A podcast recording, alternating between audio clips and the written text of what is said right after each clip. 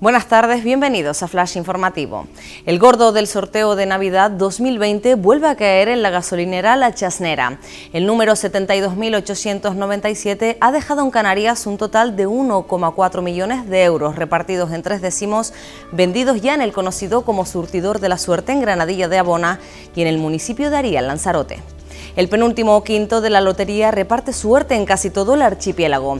El número 43.831, dotado con 60.000 euros a la serie, fue cantado pasados unos minutos del mediodía y ha caído en las islas de Tenerife, La Palma, Gran Canaria, Fuerteventura y Lanzarote.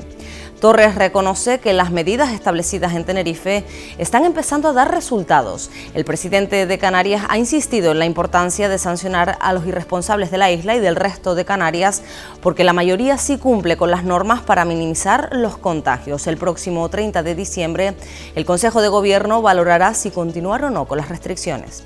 El Club Deportivo Tenerife acaba 2020 fuera de los puestos de descenso tras ganar con claridad al Girona. Bruno Wilson y Fran Sol materializaron el triunfo de los blanquiazules que completaron su mejor partido en lo que va de temporada.